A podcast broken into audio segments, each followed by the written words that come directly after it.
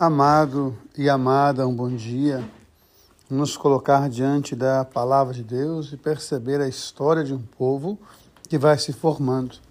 O povo de Deus, segundo a Escritura, sai do Egito e vai formando na terra de Canaã a sua nação, a sua história, a sua comunidade.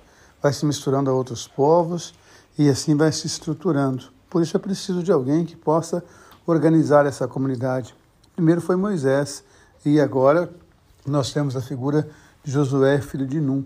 Este homem que, em nome de Deus, vai organizando a comunidade e vai mostrando para a comunidade toda a ação de Deus ao longo da história.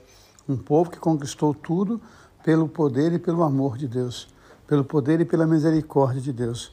Então é interessante a gente nos colocar todos os dias diante deste amor, diante desse poder, diante dessa misericórdia, buscar para nós nas adversidades a força, a coragem, a perseverança e o amor de Deus em nós.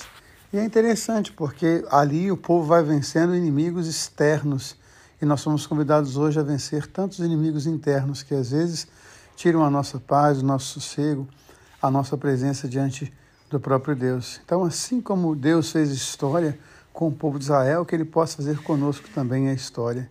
E o Evangelho nos mostra a pergunta dos discípulos.